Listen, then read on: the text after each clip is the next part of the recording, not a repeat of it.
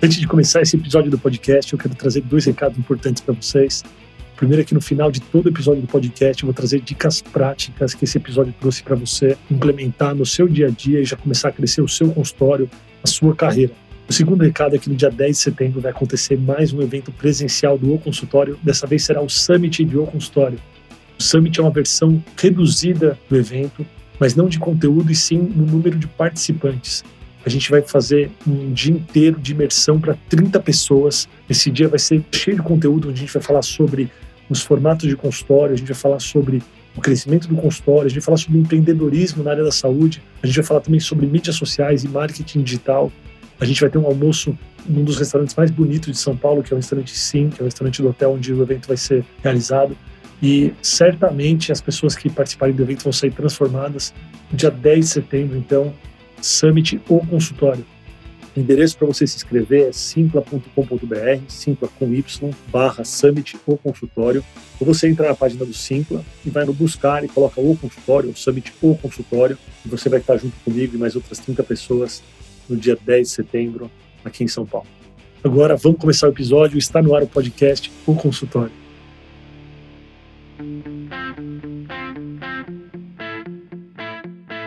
Bem-vindos ao podcast O Consultório. Eu sou Daniel Kruglenski, sou médico, cirurgião do aparelho digestivo e criei o podcast para ajudar você a melhorar o seu consultório, a crescer na carreira e a ser mais feliz na profissão. No episódio de hoje eu resolvi trazer para vocês as etapas de atendimento na carreira num formato de consultório. Eu queria trazer para vocês todo o desenvolvimento do atendimento de consultório, trazendo um pouquinho do crescimento do meu atendimento, como foi na minha carreira. E certamente você que está ouvindo aí, você vai se identificar em algum ponto desse crescimento eu quero que a gente extraia o melhor para a nossa carreira, para a vida que você pretende ter no consultório, de cada uma dessas etapas. Eu queria começar dizendo que a gente aprende a atender no consultório de uma maneira um pouco solitária. Na verdade, o consultório ele é um lugar muito solitário, onde você vai atender o seu paciente e ali é você e ele, mais ninguém. Esse é um questionamento que eu faço para quase todo mundo que vem falar comigo sobre consultório. Quem te ensinou a fazer consultório? Consultório a gente aprende puxando um pouquinho aí de características de algumas pessoas, mas Basicamente, isso eu ouvi de muita gente, a gente aprende sozinho, a gente aprende errando, a gente aprende fazendo. Mas fato é que a gente começa a ter um contato com o consultório quando a gente começa no hospital escola, na faculdade, a participar de algum tipo de ambulatório.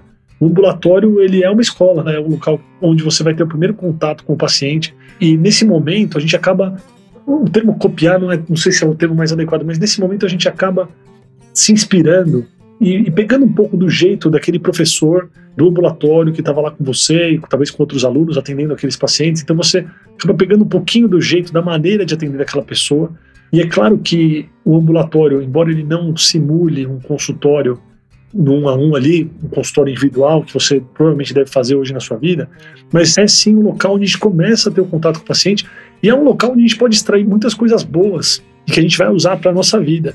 Então, se você que me ouve é aluno de medicina, ou se você é professor de uma faculdade, tenta entender e tenta perceber o, o que, você pode extrair de bom, quais são as nuances do relacionamento com o paciente, mesmo que no ambulatório, com outros alunos, numa liga que você atenda as pessoas, quais são os pontos de contato com o paciente, quais são os pontos da consulta onde você pode se portar de formatos diferentes, porque às vezes a gente fica muito focado no diagnóstico e na conduta, a gente esquece um pouco dessa parte tão importante que é essa parte do relacionamento com o paciente, o formato da consulta em si. E isso a gente consegue depois levar, e a gente vai reproduzir muito do que a gente aprendeu no ambulatório do hospital, levar para a residência. Quando a gente faz um ambulatório sim, aí sim, no um para um ali, você e o paciente de residência, também existem muitas características que a gente exerce ou que a gente apresenta nesse ambulatório que a gente vai levar para nossa vida depois. Mas elas podem ser positivas e podem ser negativas também, tá, pessoal? Então, Infelizmente, todo mundo já teve experiência aí de cruzar com algum residente ou algum assistente que de repente teve alguma postura que você não achou tão adequada, ou o próprio relacionamento com os pacientes não foi um relacionamento que você sentiu que você gostaria de ter para você. Então, identificar esses fatores é muito importante para você poder se corrigir, tentar não entrar no automático. Às vezes a gente aprende de um jeito, a gente nem sabe que existe um jeito diferente de atender. Isso é muito importante. Eu vou até repetir essa frase. A gente aprende de um jeito, a gente nem sabe que a gente não sabe. A gente nem sabe que existe um outro jeito. Então, mesmo que você esteja muito sobrecarregado no ambulatório de residência, que você tenha que atender muitos pacientes em pouco tempo, eu acho que sim, É possível fazer um atendimento humanizado, é possível fazer um atendimento focado na relação com o paciente, sem deixar de lado o diagnóstico conduta. E eu acho sim que é mandatório a gente olhar para esse lado além do diagnóstico e conduta. Mandatório. Para quem pensa em ter consultório no futuro, então, nem se fala. Criar um vínculo com o paciente em pouco tempo é muito desafiador? É.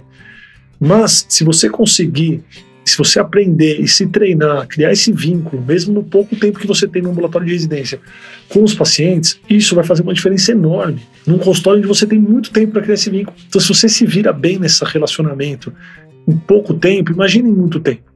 Então, eu queria que vocês olhassem para esse lado também no ambulatório de residência de vocês, e mesmo com muito pouco tempo para atender, mesmo tendo que atender muita gente em pouco tempo, isso é sim possível criar essa conexão com os pacientes, mostrar empatia, mostrar acolhimento. Isso pode ser feito com poucas palavras, isso pode ser feito com olhares, pode ser feito com escuta. Então, tem vários episódios onde eu falo sobre relacionamento e formas de se conectar, e a gente nunca pode esquecer disso, mesmo no ambulatório de residência. Bom, outro formato de atendimento que faz muita diferença para a vida também, que a gente traz para o consultório e que certamente todo mundo que está nessa transição aí de aluno para a vida de consultório já passou, vai passar, é um atendimento de pronto-socorro. O atendimento de pronto-socorro ele tem algumas peculiaridades. É um paciente com algumas características diferentes do paciente de ambulatório. O próprio fator urgência já é algo que traz um diferencial para esse relacionamento.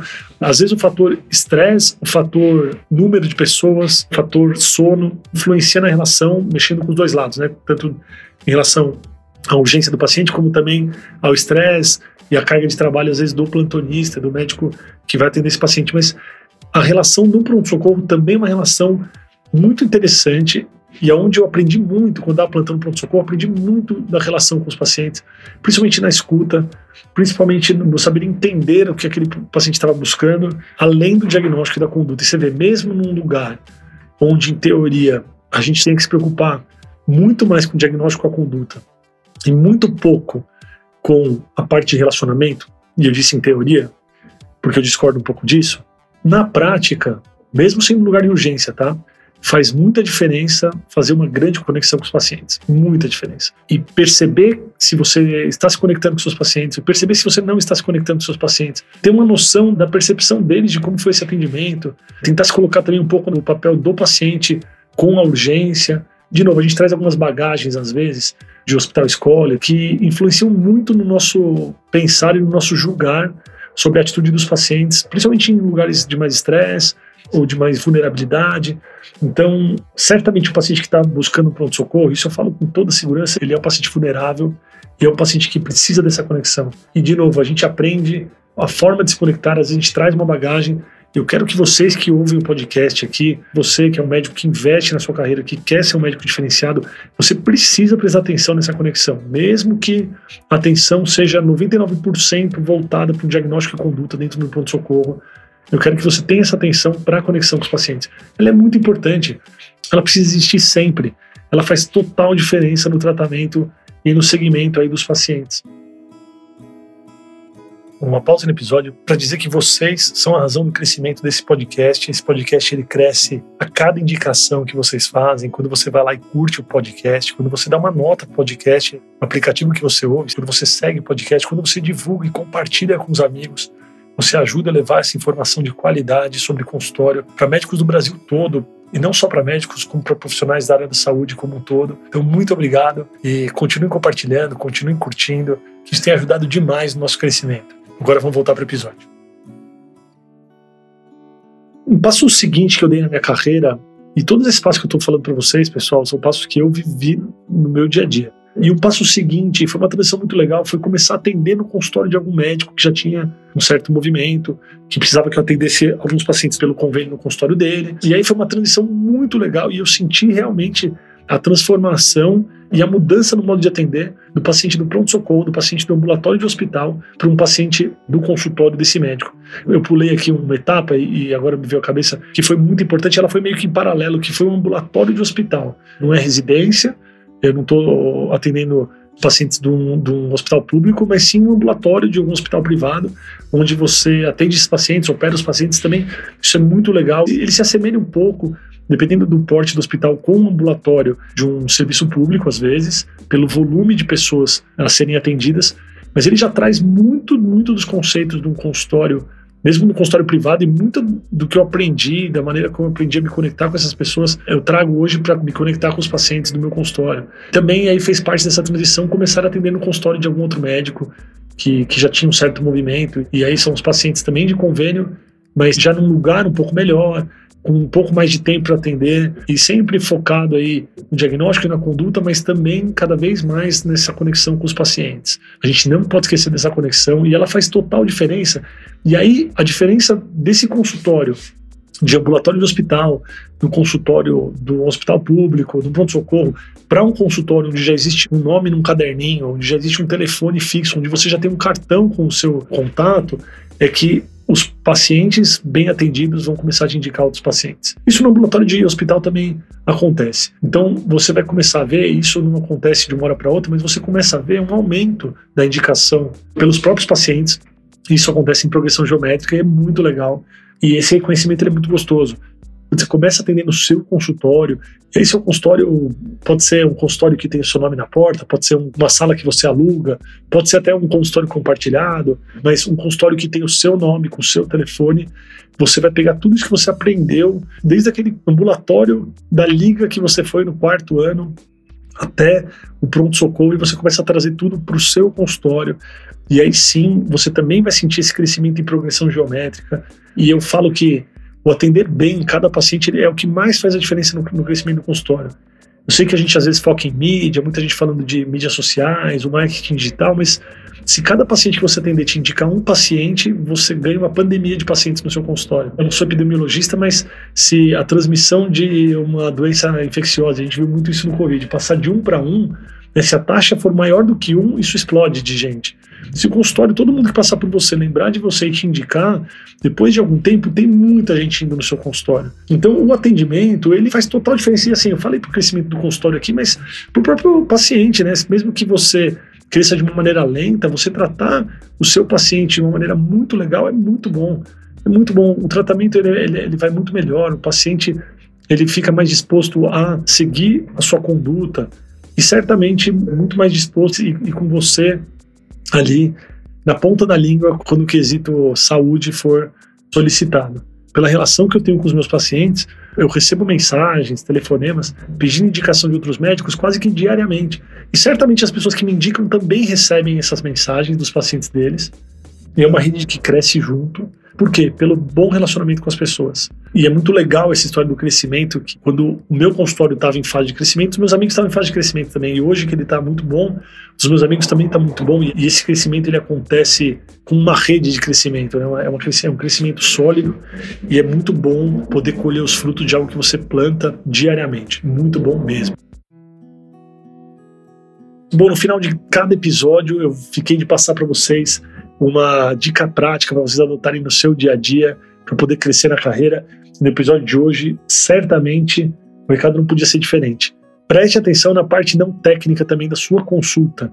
Tente entender se o paciente saiu do seu consultório ou finalizou a consulta com todas as dúvidas respondidas. Independentemente se você usa alguma ferramenta para avaliar se o paciente ficou satisfeito ou não na sua consulta, eu quero que você use a sua ferramenta, a ferramenta de percepção de pessoas. Eu quero que você perceba se a pessoa ali na sua frente ela está satisfeita com a sua consulta, ela saiu de lá com as suas dúvidas esclarecidas, eu quero que você comece a apurar esse, esse termômetro de percepção dentro de você. Então, a dica prática do episódio de hoje é preste atenção no seu paciente, nos sinais que ele te manda sobre como foi a sua consulta. E aí, quando acabar a consulta, eu quero que você se questione: legal, eu acho que a consulta foi boa por esse, esse, esse motivo. Algo foi estranho, o que será que aconteceu que o paciente não demonstrou sinais de que foi tudo bem na consulta. Eu quero que vocês percebam isso. Eu tenho 100% de certeza que todo mundo que tem um consultório privado cheio, isso eu falo com muita tranquilidade, tem uma percepção muito boa de como foi a percepção do paciente na consulta. A gente sabe se o paciente curtiu a consulta, ou se o paciente ainda tem algum questionamento, alguma dúvida, alguma angústia. Então, essa percepção é essencial para esse relacionamento. Então eu quero que vocês treinem essa percepção no consultório de vocês. Tá bom, pessoal? Muito obrigado por ouvir o podcast. Se você gostou do episódio, compartilha com seus amigos. Essa é a maneira de fazer crescer o podcast do Consultório, de poder ajudar cada vez mais pessoas. E eu espero vocês no próximo episódio. Um grande abraço.